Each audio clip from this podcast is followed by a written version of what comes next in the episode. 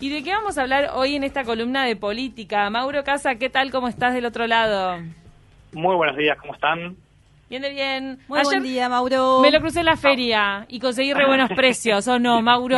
¿Viste? Estaba re barata la feria, así que este, instamos a, a, toda la audiencia a que se arrimen a la feria de Martínez Trueba los días martes, que muy, muy buenos precios y Oh. cosas ricas. Compré sandía, compré melón, todo. ¿Te vos decís que era por la lluvia que bajaron los precios? Yo no sé, pero me sorprendí yo también, ¿eh? Estaba Ah, como, estaba qué como cara. baratita. ¿En serio? Algo pasó. Yo meto feria todas las semanas, ni loca, compro en un supermercado. No, Es que no, no, compré- el súper nada. Ah. Compré cosas como mega muy baratas ayer. Eso Ah, fue sí. muy raro. El zapallito está 25 pesos el kilo, por ejemplo. Ah, Sí, zapallito ya te lo tiran por la cabeza, así que compre Lo que zapallitos no se y, y, puede congélenlo. comprar es berenjena, chiquilinas. Setenta Ah. y pico de pesos la Uh, berenjena. tremendo. Un disparate. Está fuera ¿Qué de pasó? ¿Qué pasó? ¿Qué pasó? A- Antes de iniciar la columna, comentarles que yo sería un pato. ¿Por qué, Pato? ¿Por qué? Porque un pato es un animal genial, o sea, tiene muchas propiedades positivas. Un pato este, puede moverse por el agua, por tierra, puede volar un poco, ahí no vuela mucho, Es ni muy, verdad. ni muy lejos, pero se, se desplaza, se maneja en todos los ambientes, este, come de todo, bicho bárbaro. Así que me No parece serías que... el patito Mauro. feo, o sea, no te convertirías en cisne. No, no, Yo, yo sé que yo sé que no tiene mucho sex appeal un pato, la gente a priori elige animales más vistosos, pero si lo razonamos un poco, un pato tiene muy buenas cualidades. No, Mauro, me parece muy pará. bien. Y tiene muchos hijitos, ¿eh? O sea que estás preparado La para tener una prole. Sí, Es pero verdad, el pato los la patos. bien, eh, sí, sí, tienen, tienen, este, vi- viven, en comunidad, no, no tiene depredadores, o sea, se puede comer yo que es un cocodrilo capaz, pero ah, me parece que es un bicho que la pasa bien. Muy bueno, porque me hiciste acordar de cuando los veo nadar a, lo- a los patos en la playa, me dan como una envidia también, como Sí. qué lindo estar ahí flotando en la vida. Me gusta que, pasan reivin- bárbaro. que reivindique al pato, me va. Sí, pueden vivir en el lago, se pueden desplazar en, en las estaciones frías, ¿viste? Nada, están bar.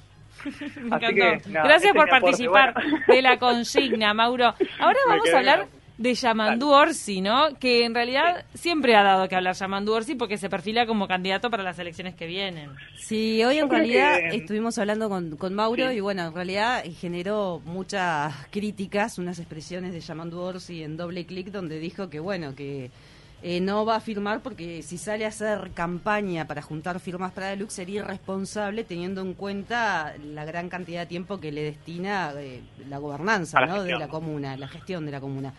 Y que esto tenía más que ver con la política que con la cotidiana de la gente. Y bueno, esto despertó y ahora Mauro nos va a aclarar el panorama. Bueno, críticas tanto dentro del Frente Amplio como fuera del Frente Amplio.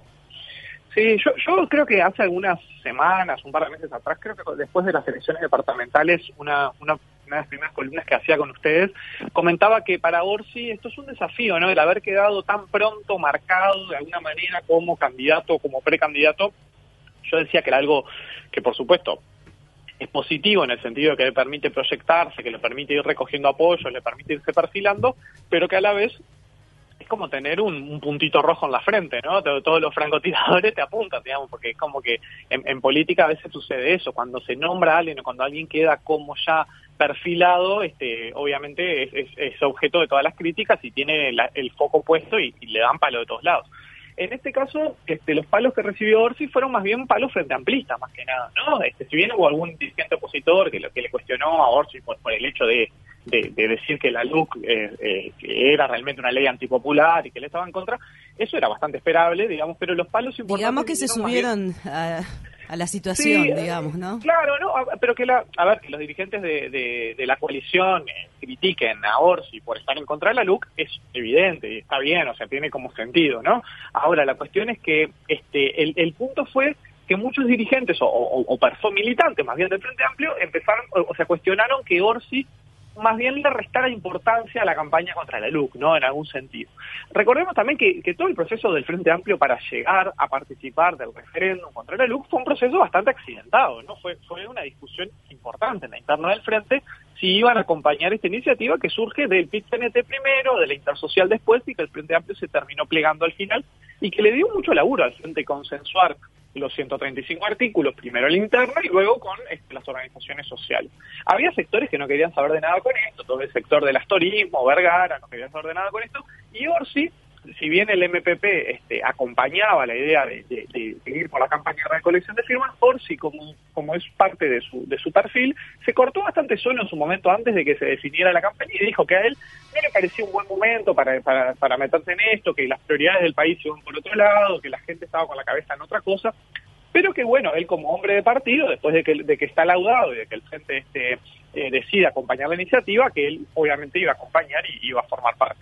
Ahora, el otro día lo que él hace también es como marcar perfil, diciendo que sí, que, está a favor de, la derogación de la, de la LUC, sobre todo por una cuestión de formas, no tanto de contenidos. Él dice que el problema con la LUC fue la manera en la que fue procesada, que no permitió el debate democrático, que, evidentemente era una ley que tampoco tenía en, su extenso articulado este, nada que fuera para el lado de las verdaderas prioridades del país en materia de la urgencia sanitaria y económica, que el problema fue cómo, eh, cómo se había tramitado más bien esa ley de urgente consideración de, de gobierno de la calle. Pero luego, cuando empieza a recibir todos esos cuestionamientos de militantes, sobre todo en redes sociales, aclara este Samandú Orsi, o sea, sube una foto este, donde aclara que él firmó en contra de la LUC y donde aclara que bueno que, que, acompaña la, iniciativa de, derogación y que y que espera que se llegue a la firma.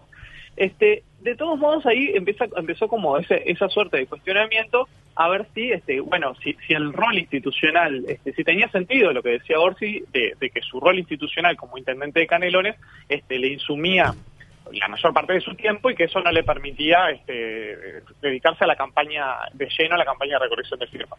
A muchos militantes eso les resultó como como molesto, como decir, che, o sea, como que, como que les estaba diciendo que estaban perdiendo el tiempo mientras él se dedicaba a cosas más importantes, ¿no? Bueno, es que en definitiva el mensaje que da Orsi con estas palabras dentro de la militancia Frente Amplista es entendido como que está despreciando el trabajo que les está llevando además una y además eh, a ver juntar firmas para vamos a ser realistas una reforma eh, para eliminar la luz que estamos hablando de algo que es muy difícil de que la población lo, comprenda o sea que no va a ser una juntada de firmas fácil si bien ellos confían en que se va a llegar, y yo creo que sí que se va a llevar eh, adelante, se va a llegar a la cantidad de firmas, creo yo, este porque tienen tiempo.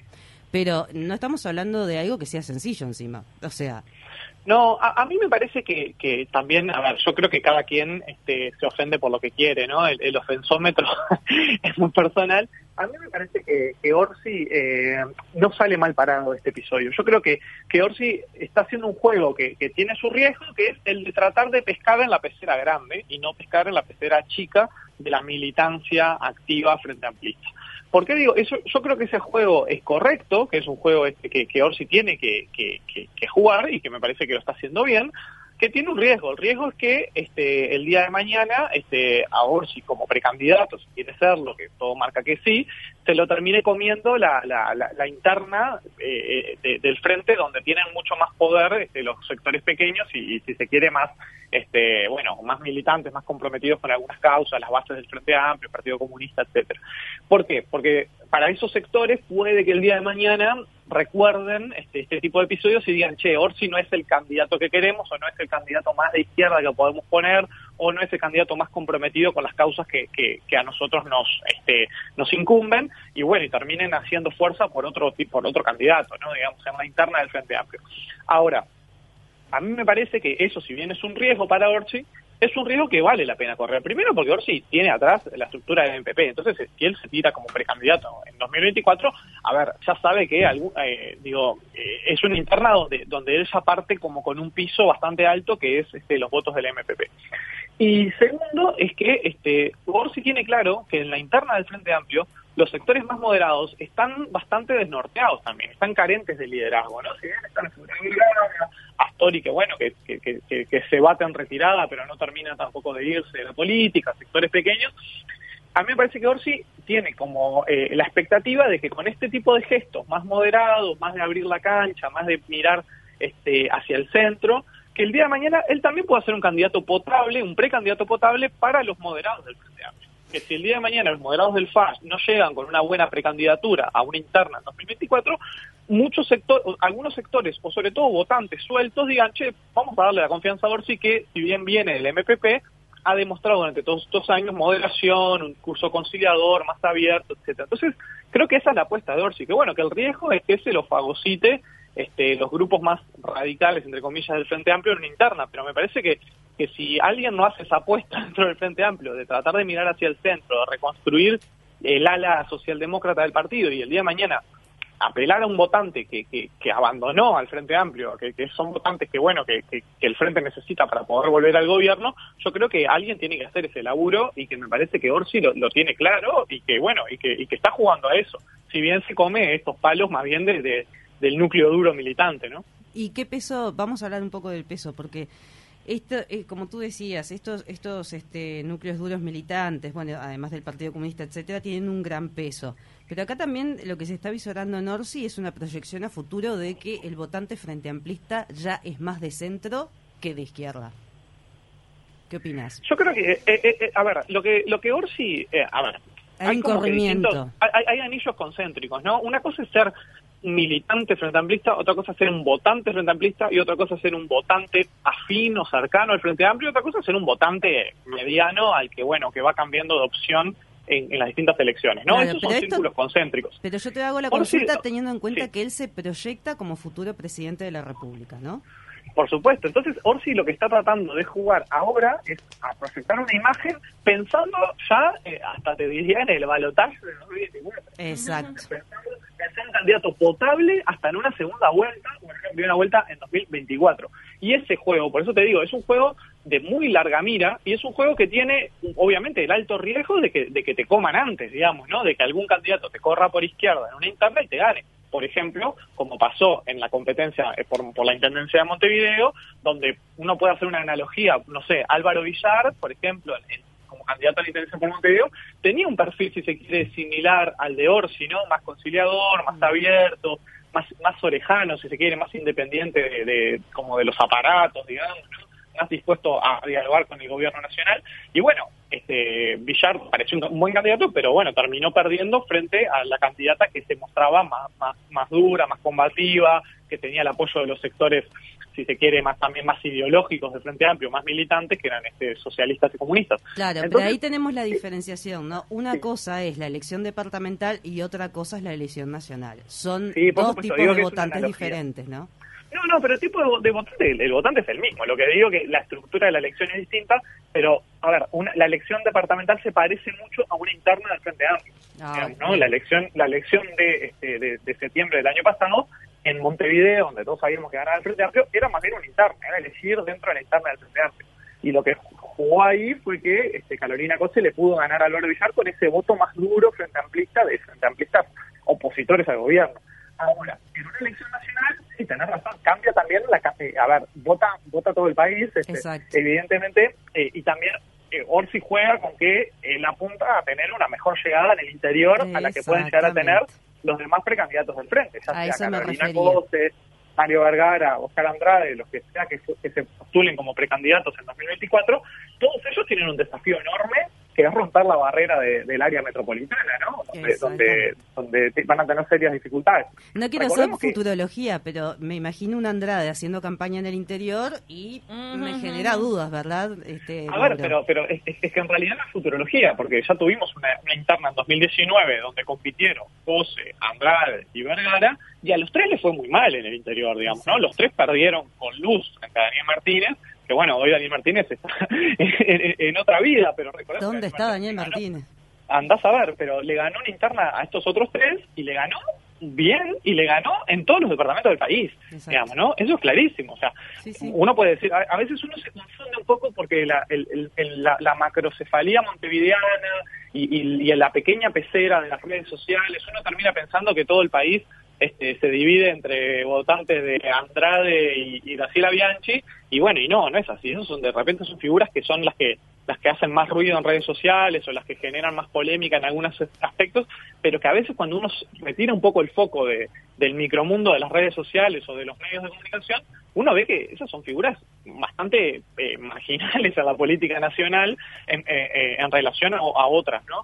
Entonces, yo creo que como para, para, entender lo que hace Orsi. A mí me parece que, que esto no es, eh, no es un error. Yo no creo que Orsi cometa un error diciendo lo que dice, ¿no? Creo que hace una jugada y una apuesta. Por supuesto que le puede salir mal. Si le sale mal, diremos este, con el diario del viernes de aquí a 2024, diremos que, que, bueno, que no fue una buena jugada porque terminó perdiendo el apoyo de los militantes del frente por tratar de apostar a un, a un voto más moderado. Ahora, eso no lo sabremos hasta 2024. Lo que yo creo es que esta, este tipo de movidas que hace este, el intendente Canelones son intencionales y son estratégicas.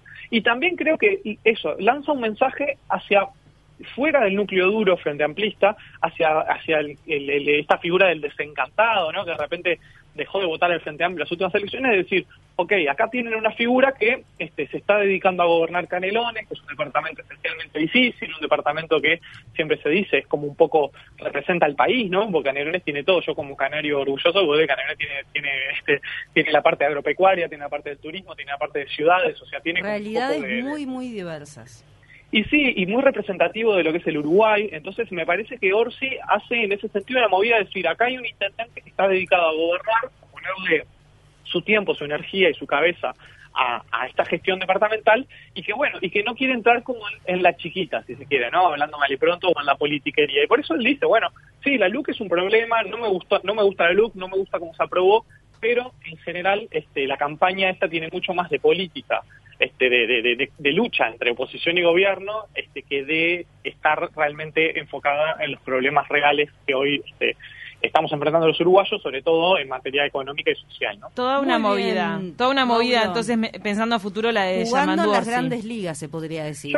Sí, sí, sí. Orsi lo, lo, que tiene que el tipo está jugado a la cancha grande. Exactamente. Y bueno, y, veremos, a veces ha, habido frente a los que eso les ha salido mal, ¿no? Porque después termina este, la, interna del frente es otra es otro juego, ¿no? Es un juego mucho más donde pesan otras otros aparatos y otras este, ideologías más más dominantes en esa interna. Pero este, si alguien no hace esa apuesta, digamos, este, eh, yo creo que, que si hoy este, por si el Frente Amplio logró llegar al gobierno tres veces fue porque hubo figuras que hicieron este tipo de apuestas. Por ejemplo, Tabaré Vázquez en su momento, por ejemplo, el propio Mujica, cuando en el 2000 y poco era el único que recorría el país, que hablaba con los productores rurales, que salía, que hacía sus columnas para el interior hablando de, la lechería, de, de, los problemas de los productores, cuando prácticamente no había frente amplista que tuviera interés en esos temas o que supiera nada sobre esos temas, Mujica hizo ese trillo, ¿no? De, de lograr conectar con el, con el conjunto del país. Bueno, me parece que Orsi está intentando un camino similar, ¿no? Gracias, Mauro. Mauro, nos tenemos que ir corriendo el flash informativo. Un placer, como siempre, tenerte aquí cada miércoles. Te mandamos un beso enorme. Un abrazo. abrazo. Nos vamos ya al flash.